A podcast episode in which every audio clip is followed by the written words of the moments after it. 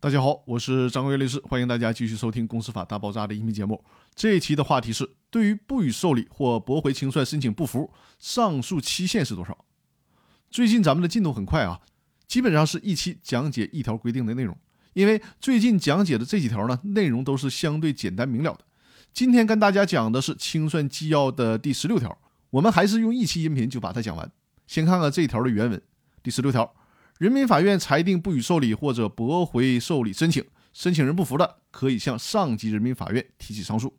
看这条很简单吧，就是关于申请人对人民法院不予受理或者是驳回裁定不服，可以提出上诉的规定。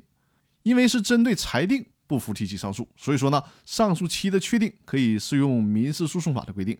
当事人对不予受理或者驳回申请裁定不服的上诉期，应当为自裁定送达之日起十日内提起上诉。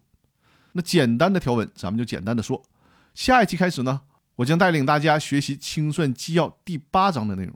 第八章规定的是关于强制清算申请撤回的问题。那本周的内容呢，就到这里了。周日别忘了收看我的直播，在易直播的 APP 里面搜索张根源律师就会找到我。每周日晚上的八点进行一个小时的直播，在线解答大家有关公司股权的问题。那大家可以事先在《公司法大爆炸》的微信公众号里面留言提问，我在直播的时候将会为大家进行解答。方法就是在微信公众平台里面搜索“公司法大爆炸”，关注“公司法大爆炸”的微信号之后，就可以留言进行提问了。